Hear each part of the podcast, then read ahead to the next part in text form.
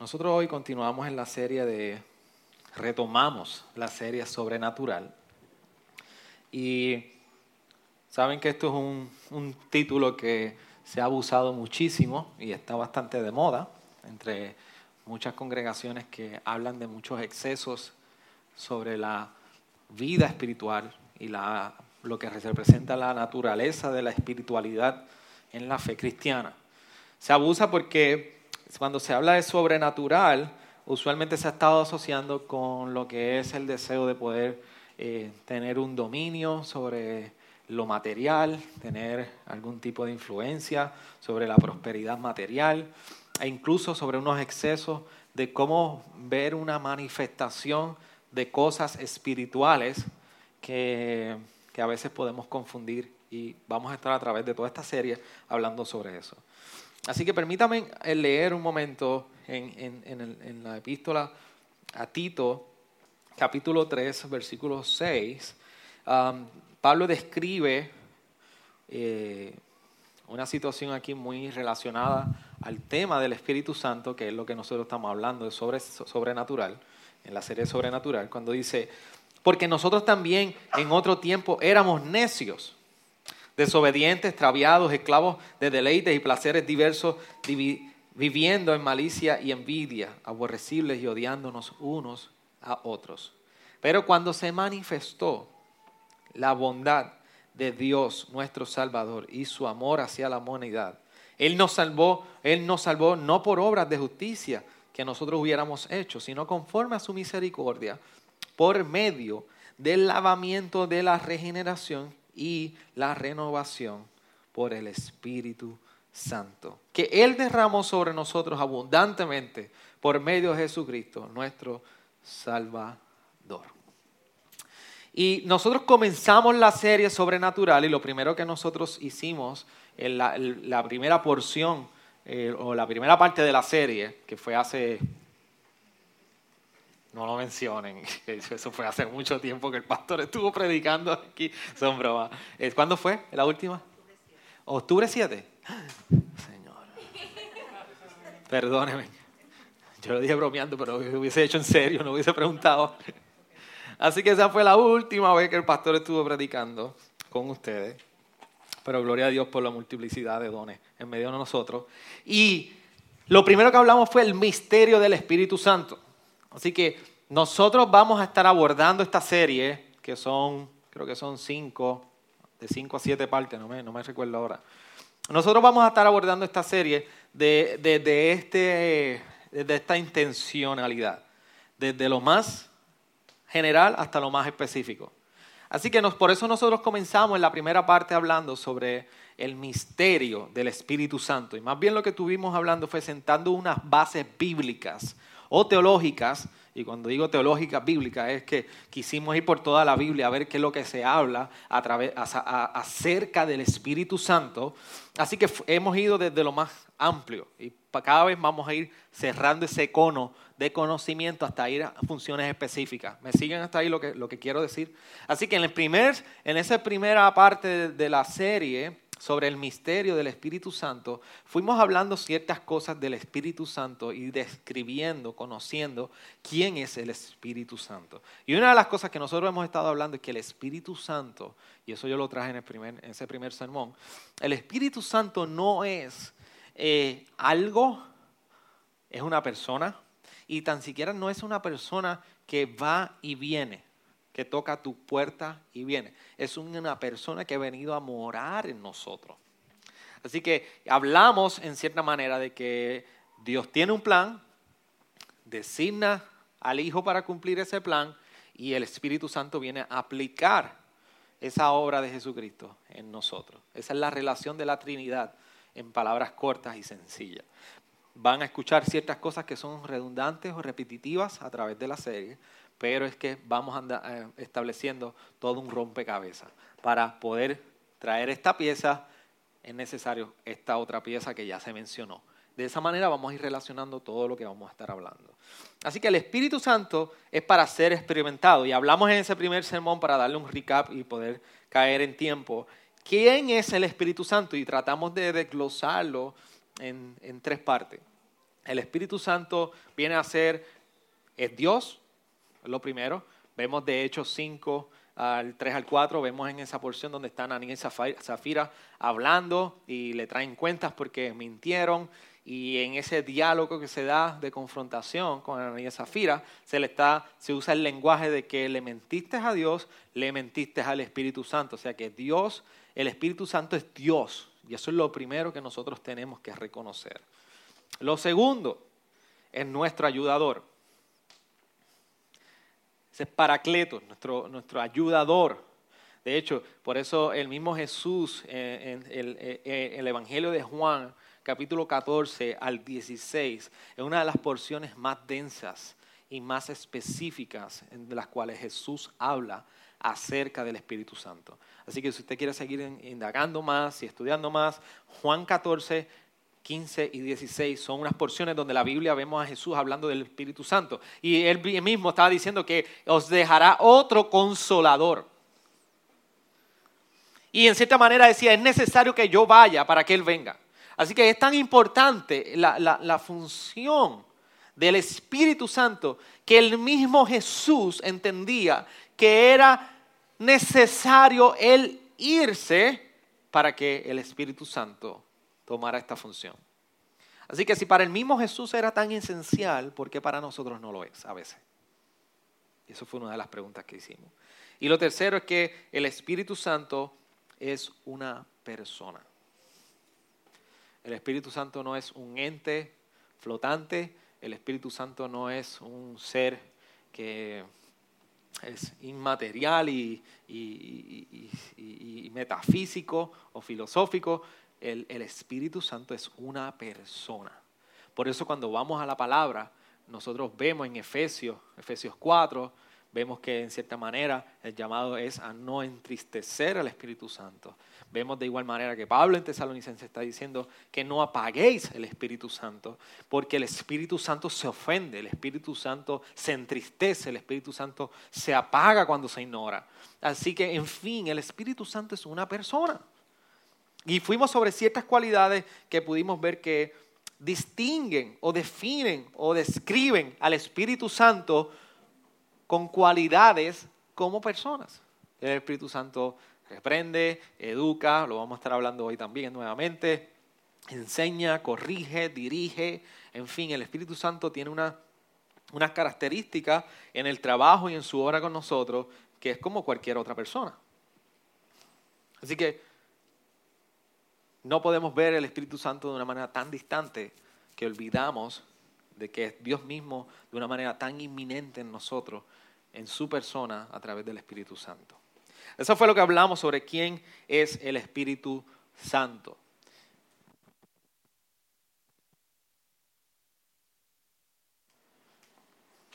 Perdóname, iglesia, con la garganta. me quedo ronco, es que llevo como dos semanas que por alguna razón pierdo la voz. ¿Ese es quién es el Espíritu Santo? ¿Qué hace el Espíritu Santo? Entonces, cuando hablamos hoy de la obra del Espíritu Santo, la pregunta que viene es, ¿qué hace el Espíritu Santo? Y vamos aquí a un poquito resumido para entrar en materia más específica. Primero, el Espíritu Santo representa los planes y la voluntad de Dios. Eh, nosotros no podemos decir que el Espíritu Santo va a hacer algo que es contrario a la voluntad de Dios Padre. Y yo sé que quizás todavía falta muchas cosas para entender la dinámica entre Dios Padre, Dios Hijo, Dios Espíritu Santo, pero vamos a ir entendiéndola a medida que vamos corriendo en el tema. Así que el Espíritu Santo representa los planes y la voluntad de Dios. Por eso Dios tiene un, un master plan, tiene todo un plan perfecto como Dios Padre. Y Padre, en ese plan perfecto, Él designó, de, eh, eh, designó que fuera el Hijo quien viniera a morir. ¿Se acuerdan cuando Jesús decía que el Padre, esta era la voluntad del Padre, que Él ha venido a hacer la voluntad del Padre? Esa era la voluntad del Padre. Entonces el Espíritu Santo, Cristo muere en la cruz, resucita, esa obra de crucifixión y de salvación, es el Espíritu Santo quien viene entonces a tomar de esa obra y aplicarlo en el corazón de piedra, convirtiéndolo en uno de carne en el ser humano. Es ese Espíritu Santo que viene a donde nosotros y toca las puertas de nuestro corazón, sensibiliza, dice, tú necesitas, estás perdido, tú necesitas ser salvo, tú necesitas a Jesucristo. Es el Espíritu Santo que viene a traer esa convicción en ti. Y si tú estás hoy aquí con esa convicción es porque la tercera persona de la Trinidad, Dios, en Espíritu Santo, vino a ti y te convenció de todo pecado. Por eso cuando nosotros vamos a hablar de la obra del Espíritu Santo, hay una sola palabra que resume la obra del Espíritu Santo y es vida. Si nosotros pudiéramos describir al Espíritu Santo en una sola palabra, sería con la palabra vida.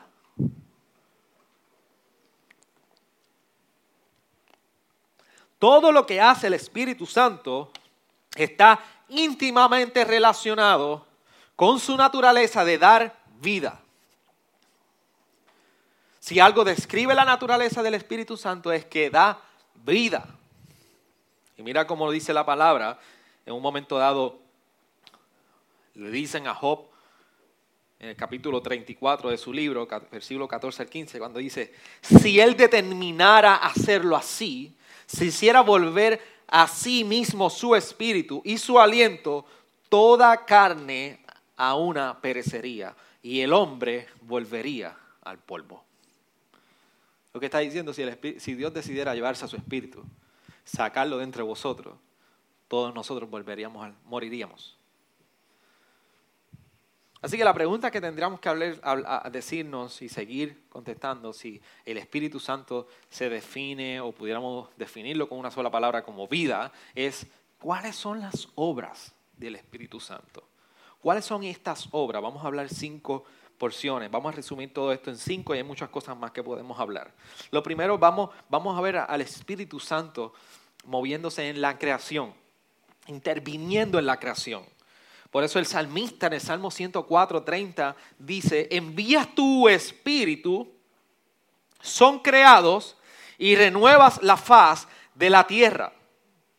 El Espíritu Santo viene a ser dador de la vida.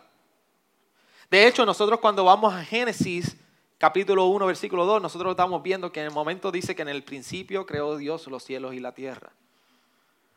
Y una de las cosas que hace y es que nosotros vemos la presencia del Espíritu Santo desde el principio, es que cuando vamos a ese capítulo 1, el que tenga la Biblia me puede acompañar para que vea, versículo 2 en específico, dice, y la tierra estaba sin orden y vacía, y las tinieblas cubrían la superficie del abismo, y el Espíritu de Dios se movía sobre la superficie de las aguas. Y eso tiene muchísimas implicaciones que vamos a tocar. Porque el Espíritu Santo estaba presente sobre esas aguas y en la, eh, eh, eh, ese Espíritu Santo como se paseaba sobre la faz de la tierra desorganizada, en desorden. Todavía no había comenzado a traerse todo en orden. Había lo que se conoce una entropía, desordenado Así que el Espíritu Santo está anticipando toda la creación y todo ese movimiento de desorden a creación en un inicio sobre la faz de la tierra. De hecho, a mí me fascinó leer a un, pastor y, teólogo de nombre Michael Horton. Y él dice que, Michael Horton dice que el Espíritu Santo es el lado creativo y artístico de Dios. Eh, claro, esto no es para formar una teología de ahí, es una descripción que utiliza, por favor. Porque el Espíritu Santo viene a estar interviniendo en todas las obras de creación de Dios. Por eso más adelante cuando el hombre, Dios está formando al hombre, dice, hagamos al hombre a nuestra imagen y semejanza. Incluso hay una implicación de ahí de que el mismo Espíritu Santo es Dios. Tú y yo estamos formados esa imagen. Así que vemos el Espíritu Santo en la creación. Lo, segundo es que vemos el Espíritu Santo no solamente en la creación y a través de todo el Antiguo Testamento.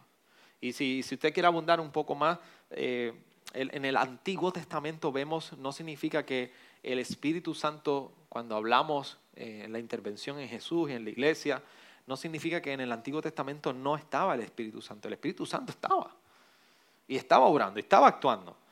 Lo vemos el salmista como lo describe, e incluso lo vemos que el Espíritu Santo en el Antiguo Testamento está descendiendo y actuando sobre individuos en un momento particular. Y reposa, se va. Y actúa en escena, sale de escena. Entra en escena, sale de escena. De hecho, cuando nosotros vamos al libro de los jueces y vemos todos estos liberadores a través de la historia de Israel, saben que la historia de Israel va desde, desde que Estamos en Génesis creando, vamos por ahí cuando llega Moisés, Moisés dirige el pueblo, después cuando está Moisés, eh, eh, eh, vienen los jueces, porque Moisés dice, Señor, yo no puedo más, consúmame y llévame.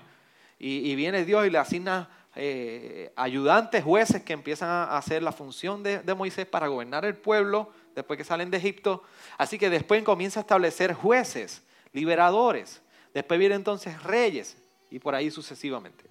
Y cuando llega en ese periodo de los jueces, sabe que Dios levanta unos hombres en particulares para que vengan a rescatar al pueblo de los enemigos y traigan libertad. Y comienza a levantar unos hombres que ustedes van, quizás han escuchado: Gedeón, Jefté, Otoniel.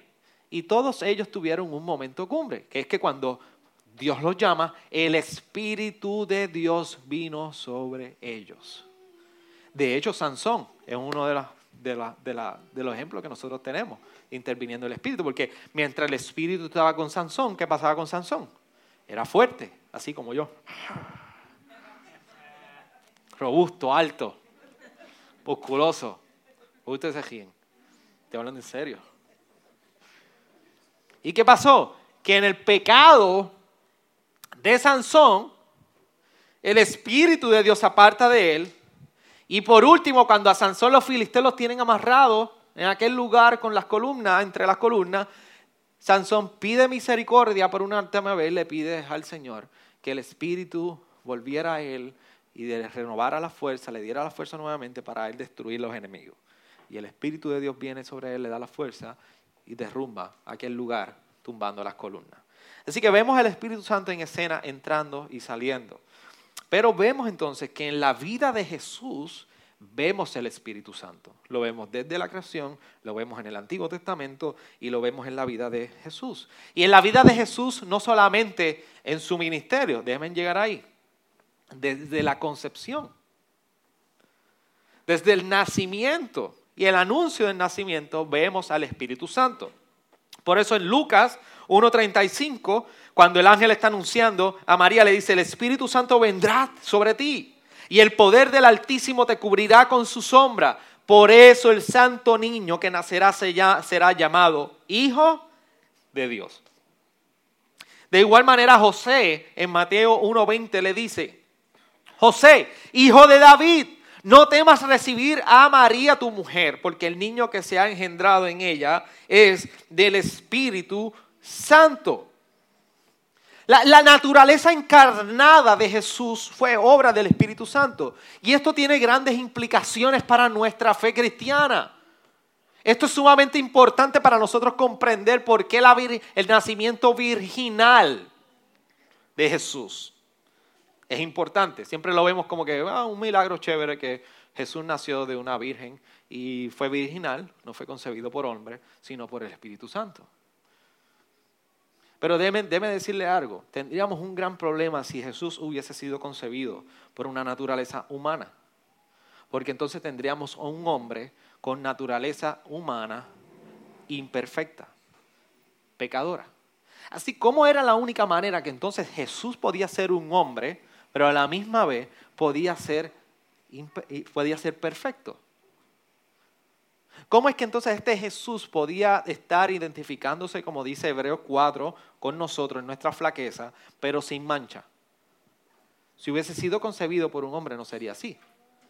Al ser concebidos por el Espíritu Santo, ahora Jesús tiene naturaleza humana por María, pero al ser concebido por el Espíritu Santo, era perfecto, era Dios. Y pudo soportar toda tentación pudo sobrellevar toda carga y por eso una de las primeras cosas después de que empieza el ministerio, es bautizado, es que el Espíritu viene sobre él, inaugurando su ministerio, que dice la palabra que bajó como en forma de qué? Como en forma de paloma.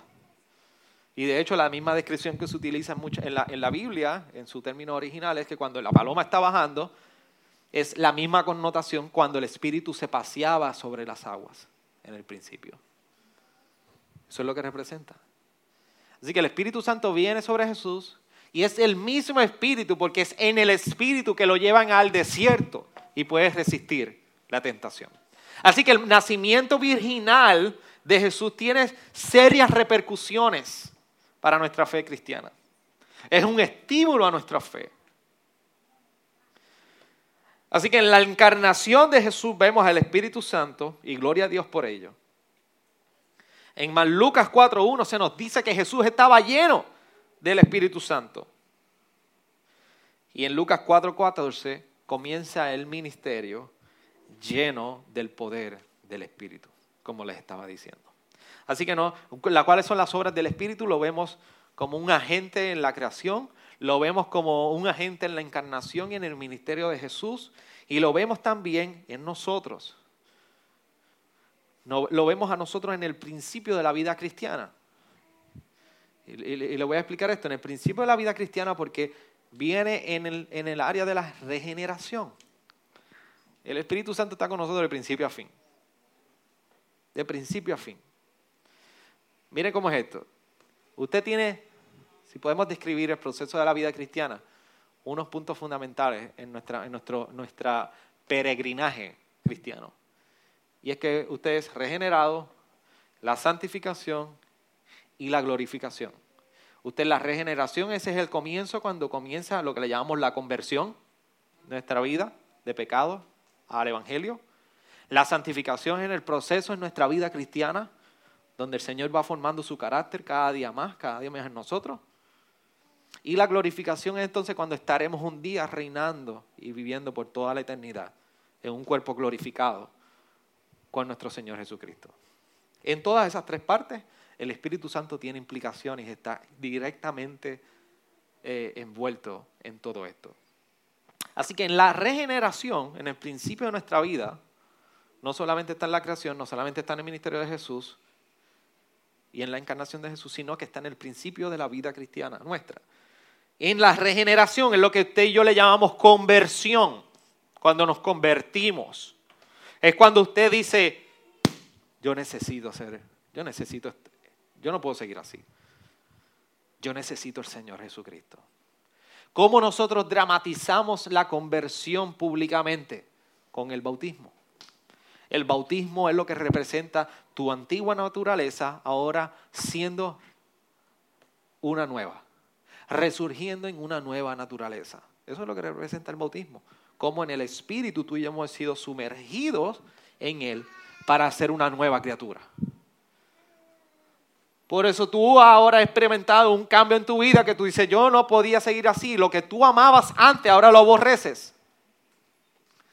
Y ahora tú quieres vivir para su gloria. Pero mira cómo se describe en Juan 16, del 8 al 11 este proceso de la regeneración por el Espíritu Santo. Dice, y cuando Él venga, convencerá al mundo de pecado, de justicia, de juicio, de pecado, porque no creen en mí. De justicia porque yo soy el Padre y no me veréis más. Y de juicio porque el príncipe de este mundo ha sido juzgado. Sin la obra ¿Y qué representa esto cuando en este texto mismo Jesús está diciendo, y cuando Él venga, está hablando del Espíritu Santo, convencerá al mundo de pecado, de justicia y de juicio? ¿Quién es el que va a convencer? ¿Quién es el que va a convencer? ¿En un mundo de qué? De pecado. ¿Quién convence? ¿Tú te convences? ¿Yo te convenzo? No es el Espíritu Santo. Por eso la conversión no hay nada que tú ni yo podamos hacer. Si tú vienes a arrepentimiento delante de Dios, es porque quien te convenció de ese arrepentimiento, ¿quién es? El Espíritu Santo a tu vida. Que viene a aplicar esa obra de Cristo en tu corazón y tú te permite verla y tú dices, yo necesito eso. Por eso no puedes aportar a eso. De hecho, por eso el, apóstol Pablo nos describe en Efesios 2, del 1 al 8, que tú y yo estábamos como muertos. ¿En nuestras qué? Transgresiones y delitos. Mira la, la imagen figurativa. Y no solamente figurativa, literal de la condición espiritual del hombre. Muerto. ¿Alguna vez ustedes han visto un muerto salir de una tumba? Ah, eh, mira que te veo solamente. Y que mucho se gozaba uno de eso. ¿Y, ¿Y cuál era la reacción de la gente? Correr y gritar, porque nadie se espera que un muerto por su propia fuerza salga. Usted está muerto, usted estuvo muerto y usted no podía venir a la vida en Cristo si no era porque algo fuera de usted o alguien lo resucitara. De hecho, por eso cuando uno de los, primeros ah, ah, respuestas de emergencia médica, cuando una persona se está yendo, es que viene y le dan los famosos choques eléctricos con, ¿cómo se llama eso? El desfibrilador. No me quedó bien, pero si lo vuelvo a decir me queda peor. ¿Y qué hace? Le da un impulso. Eso viene de adentro del hombre. Viene de afuera. Para ver si resucita. La conversión no existiría sin la obra del Espíritu Santo. Nos da vida. Por eso ahorita cuando leíamos en Tito, capítulo 1, perdóname, capítulo 3, versículo 3, mira cómo nos describe. Les va a hacer sentido entonces lo que estamos hablando. Cuando dice, porque nosotros también en otro tiempo éramos necios, desobedientes, extraviados, esclavos de deleite y placeres diversos, viviendo en malicia y envidia, aborrecibles y odiándonos unos a otros. Yo estaba ahí. ¿Quién más estaba ahí? ¿Quién más? Todos. Y mira, dice el versículo 4. Pedro, Qué hermosos los peros, ¿verdad? Qué hermosos los peros. Pero cuando se manifestó la bondad de Dios, nuestro Salvador, y su amor hacia la humanidad, ahí estamos nosotros. Él nos salvó. No por obras de justicia, ¿qué está diciendo? No por lo bien que tú hiciste, cómo tú te comportaste, qué pudiste hacer, viniste a la iglesia, tienes asistencia perfecta te hinca ahora, ayuna. Obras de justicia para nada. Dice, no por obras de justicia. Y no estoy diciendo que eso es malo. Eso debe ser fruto de esto que está ocurriendo.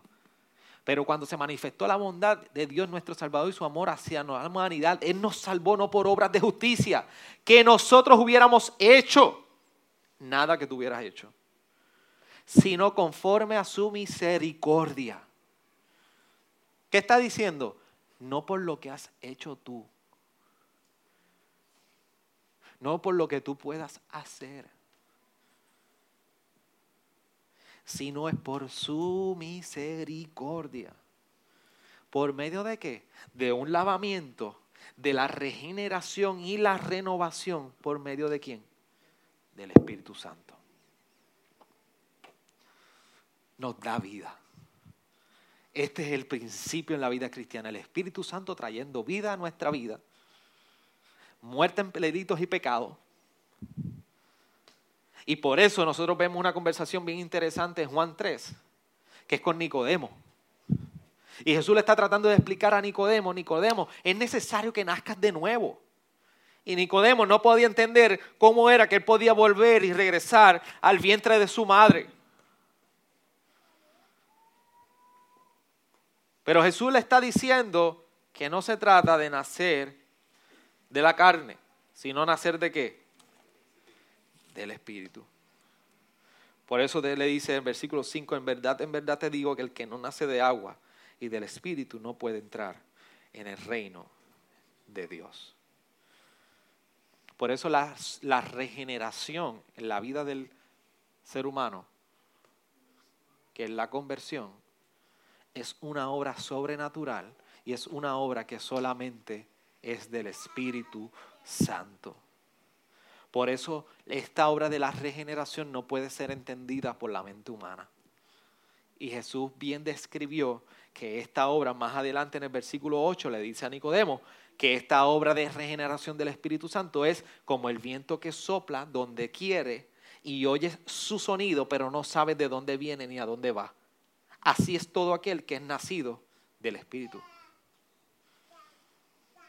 Por eso si usted, usted era malo de verdad, evidente, porque todos somos malos delante del Señor, y el Señor ha hecho una obra en usted, a usted le va a, tener personas que decir, que mucho te has cambiado, pero ¿cómo es posible? ¿Usted no se ha dado con personas así, que usted los conoce? Y eran la changa. Por eso es que usted puede ver a un Pablo y un hombre que perseguía a los cristianos y llevaba esa vida de perseguir a los cristianos. Por eso usted puede encontrarse con una persona que eso era, olvídate, par en par y par en par y un desorden en su vida. Oye, los paris no están malos, en casa hacemos paris y que mucho se come. Pero esa vida desenfrenada en el pecado y dejando nuestras pasiones correr por completo. Por eso cuando usted conoce a esa persona que ahora es otra, usted dice, ¿qué pasó aquí? Porque en la mente humana es difícil de entender este asunto.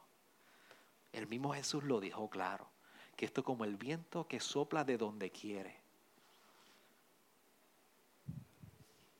Que oye su sonido, pero no sabe de dónde viene, ni a dónde va. Pero así es aquel que nace del Espíritu. Esto se llama regeneración. Por eso cuando nosotros vemos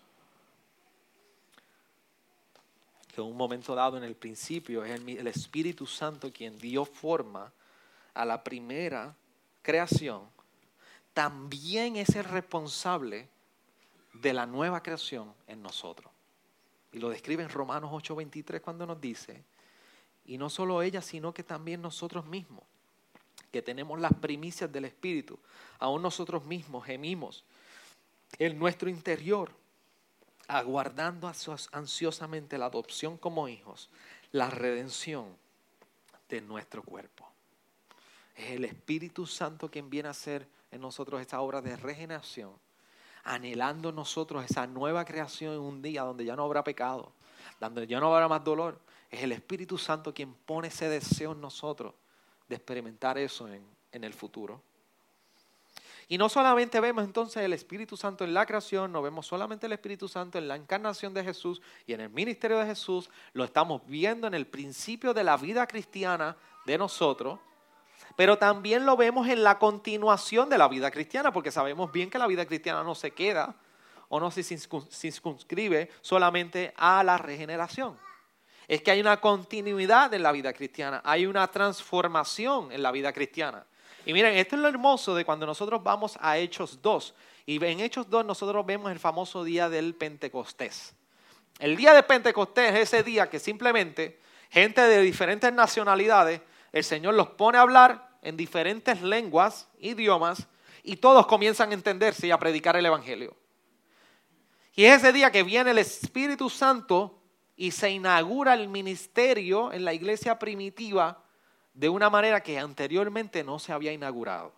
Eso no significa que anteriormente no había Espíritu Santo. Eso es lo que yo estoy diciendo desde el principio. El Espíritu Santo es, coeterno con Dios. Es el mismo Dios. Lo vemos en el Antiguo Testamento obrando de una manera. Pero cuando inicia, que Jesús sube, y hablando en Juan 14 del 15 y 16, Jesús anticipando, profetizando, anunciando que el consolador, el Espíritu Santo vendría un día, él dice día y esa promesa que los discípulos escucharon de Jesús y no sabían cuándo ni cómo iba a llegar, en Hechos 2 lo vemos. Ahí vemos el cumplimiento. Y ahí los discípulos están viendo por primera vez la inauguración de esa iglesia y del ministerio activo del Espíritu Santo, que ahora no solamente reposaba de vez en cuando en algunos individuos, sino que ahora viene a reposar siempre en la iglesia, en usted y en mí. Por eso vemos las palabras de Jesús como leímos, que me es necesario y que vendrá otro consolador por eso me es necesario yo irme. Y ese consolador vendría a estar con nosotros. Por eso Jesús promete que Él estaría con nosotros todos los días. ¿Hasta el qué? Hasta el fin del mundo en Mateo 28. Y es la persona del Espíritu Santo que Jesús viene a estar con nosotros, morando en nosotros, 24-7. A cada minuto, a cada segundo, a cada hora, el Espíritu Santo está con nosotros. Es el que viene a aplicar esa obra de regeneración. Así que en ese día de Pentecostés se inicia esta obra del ministerio del Espíritu Santo de esta manera. Y eso tiene unas implicaciones. Vemos en Hechos 1 cuando dice, pero recibiréis poder cuando el Espíritu Santo venga sobre vosotros. Ese es Jesús hablando. Y me seréis testigos en Jerusalén, en toda Judea y Samaria y hasta los confines de la tierra. Así que el nacimiento de la iglesia fue obra del ministerio del Espíritu Santo. Así que el Espíritu Santo viene a traer poder y a capacitar a la iglesia. ¿Y sabes qué es lo hermoso de esto? y a veces ignoramos acerca del Espíritu Santo, que esto que habló Jesús para la iglesia, y lo vemos en Hechos 2 luego, cuando entonces el apóstol Pedro comienza a predicar y se convierten en masa, y comienzan los discípulos a predicar de tal manera con un denuedo. Y yo se los dije a ustedes, no sé si fue a ustedes que se los dije, um, Pedro, que hace, hace, un tiempito había negado a Jesús. De momento está predicando hasta el punto que va no hay quien lo pare. Y es que el Espíritu Santo está con ellos. Y el Espíritu Santo está moviendo a la iglesia, está moviendo con denuedo a todos estos apóstoles a predicar y a la iglesia a predicar con esa valentía y ver un poder manifestado en la predicación de manera que la gente venía a Cristo, a reconocer a Cristo como su Salvador. Ese mismo poder está para nosotros. Ese mismo poder, iglesia, está para nosotros. Porque es el mismo Espíritu Santo. El mismo Espíritu Santo que empoderó a estos apóstoles, el mismo Espíritu Santo que está presente aquí en nosotros, aquí ahora, recordándonos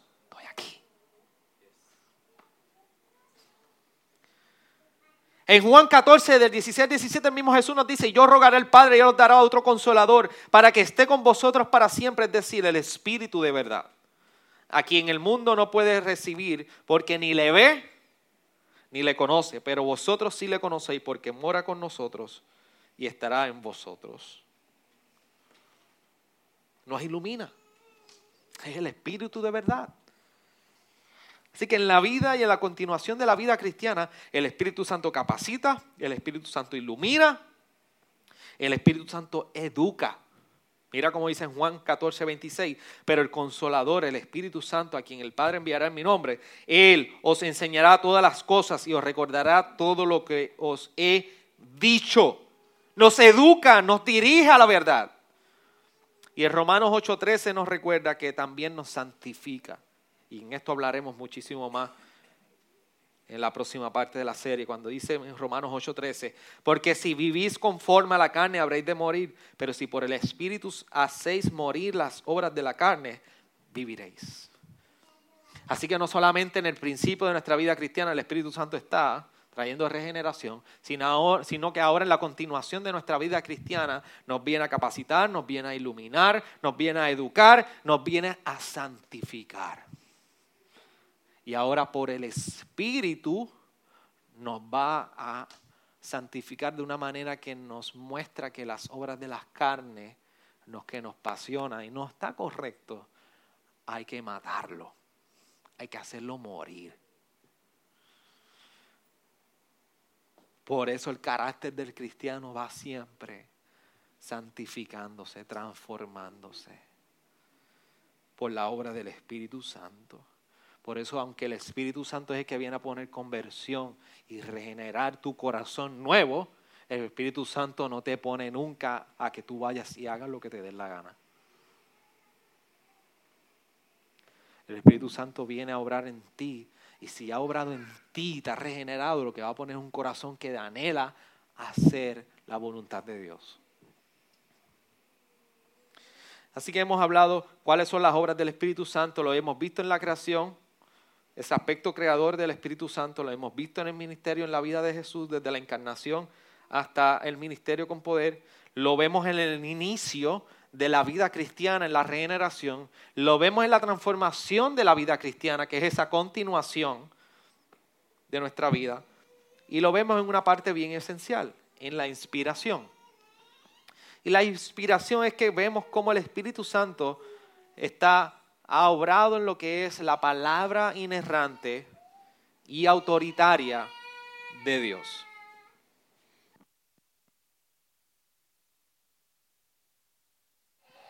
Mira cómo dice segunda de Pedro 1:21. Pues ninguna profecía fue dada jamás por un acto de voluntad humana, sino que hombres inspirados por el Espíritu Santo hablaron de parte de Dios. Hombres inspirados por el Espíritu Santo. Es el Espíritu Santo quien viene a obrar y permite que tú y yo hoy tengamos esta palabra de autoridad sin error, infalible para nosotros. Que esto es un libro vivo y es Dios mismo quien lo escribió por su Espíritu Santo. Por eso si nosotros buscamos y tú anhelas que Dios te hable, abre tu Biblia, léela y Dios te va a estar hablando. Porque es Dios mismo, en su Espíritu Santo, quien formó esta escritura. Por eso Hebreos 4, 12 nos recuerda. Mira cómo nos recuerda cómo es la palabra. Porque la palabra de Dios es viva y eficaz y más cortante que cualquier espada de dos filos. Penetra hasta la división del alma y del espíritu, de las coyunturas, de los tuétanos y es poderosa para discernir los pensamientos y las intenciones del corazón. ¿Alguna vez usted ha tenido la oportunidad de mirar cómo filetean algún pescado? Hace poco estaba viendo uno de estos famosos programas, un, corto pedazo de, de cómo un pescado bien venenoso, este famoso chef, logra filetearlo a tal punto que puede sacar el filete del pescado que no es venenoso. Yo quisiera que ustedes vieran con la precisión que ese hombre daba los cortes, como si tuviera, tuviera una pechuga de pollo cortando. Eso pero con una firmeza, una delicadeza y cortando y cortando, sacando toda la parte venenosa hasta que tenía el pescado entero. Mira cómo la palabra hebreo describe. La palabra de Dios es viva y eficaz, más cortante que cualquier espada de dos filos. ¿Usted sabe lo que es una espada de dos filos? Que corta para acá, como corta para acá. Su palabra es mucho más cortante, más eficaz que eso.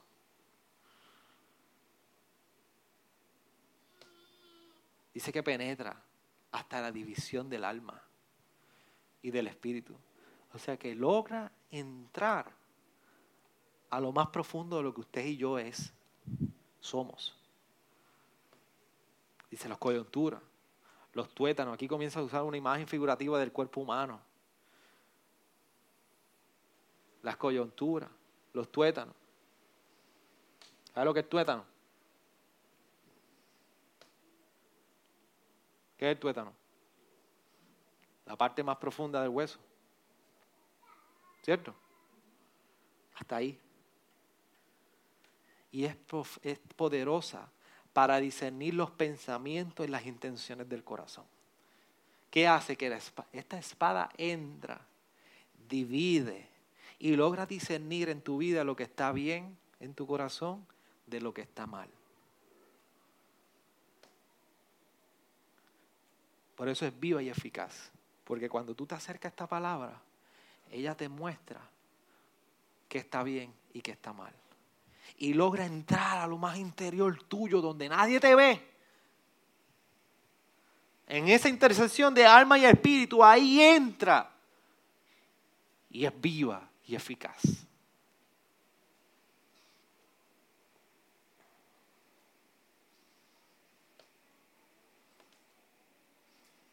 Tú y yo necesitamos del Espíritu de Dios.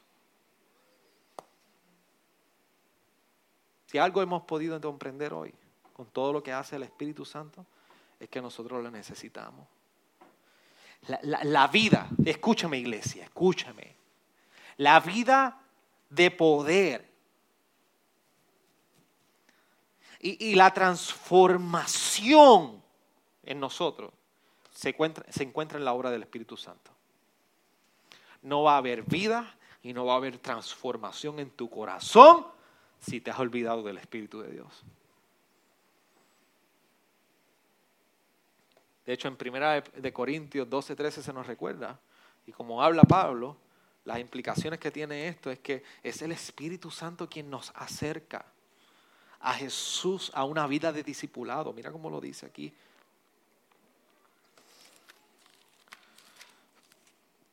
Por tanto, os hago saber que nadie hablando por el Espíritu de Dios, dice Jesús, es anatema. Y nadie puede decir Jesús es el Señor excepto por el Espíritu Santo.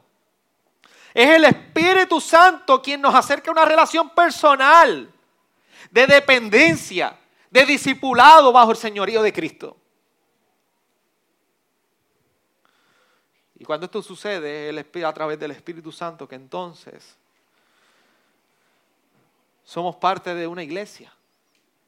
Somos parte de una comunidad de fe cuando dice en el versículo 13 de ese mismo capítulo 12, pues por un mismo espíritu todos fuimos bautizados en un solo cuerpo, ya judíos o griegos, ya esclavos o libres, y a todos se nos dio a beber del mismo espíritu. Necesitamos del espíritu. ¿En qué punto hemos olvidado el Espíritu Santo? Y hago las mismas preguntas que la última vez. ¿Dónde hemos olvidado el Espíritu Santo? ¿Estamos dependiendo nuestra vida? ¿Está dependiendo nuestra vida del Espíritu Santo? Porque el Espíritu Santo ha sido dado y es vivo, eficaz, está presente en nosotros. El Espíritu Santo continúa capacitando al creyente y el Espíritu Santo continúa dando dirección y entendimiento en su palabra que nuestra vida se distinga por la dependencia de este Espíritu Santo. Seguimos las próximas semanas hablando sobre la vida sobrenatural y dependencia del Espíritu Santo. Ayúdame a orar. Señor, gracias por este tiempo. Gracias por la bendición que tú nos das de poder ir a tu palabra y ser edificados por ella. Señor, permite que en esta semana podamos continuar descansando en tu palabra. Trae convicción a nuestros corazones acerca de lo que hemos hablado. Y ayúdanos a vivir a la luz de tu palabra en una vida dependiente de tu Espíritu Santo, donde el poder de este Espíritu Santo sea evidente. Espíritu Santo, perdónanos. Perdónanos por las veces que nos levantamos, nos acostamos y vivimos nuestros días como si tú no estuvieras. Sin embargo, tú has sido una promesa que el mismo Señor Jesucristo nos ha dado y tú estás con nosotros. Tú eres Dios con nosotros, en nosotros y por nosotros. Ayúdanos a vivir en esta verdad, Señor. En tu nombre oramos. Amén.